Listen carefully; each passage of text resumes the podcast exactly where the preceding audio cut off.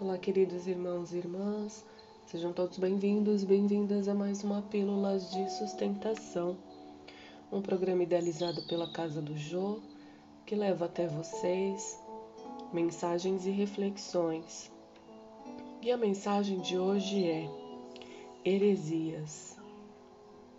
E até importa que haja entre vós heresias, para que os que são sinceros se manifestem entre vós. Palavras ditas por Paulo, que está em 1 Epístola aos Coríntios, capítulo 11, versículo 19. Recebamos os hereges com simpatia. Falem livremente os materialistas. Ninguém se insurja contra os que duvidam que os descrentes possuam tribunais e vozes. Isso é justo? Paulo de Tarso escreveu este versículo sobre profunda inspiração. Os que condenam os desesperados da sorte não ajuizam sobre o amor divino com a necessária compreensão. Que dizer-se do pai que amaldiçoou o filho por haver regressado à casa enfermo e sem esperança?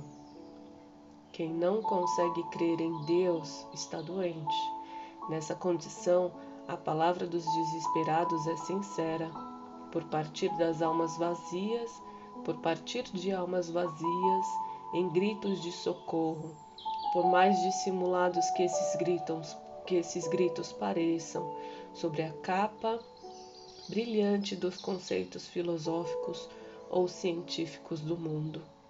Ainda que os infelizes dessa ordem nos ataques, nos ataquem, seus esforços inúteis redundam a benefício de todos, possibilitando a seleção dos valores legítimos na obra iniciada.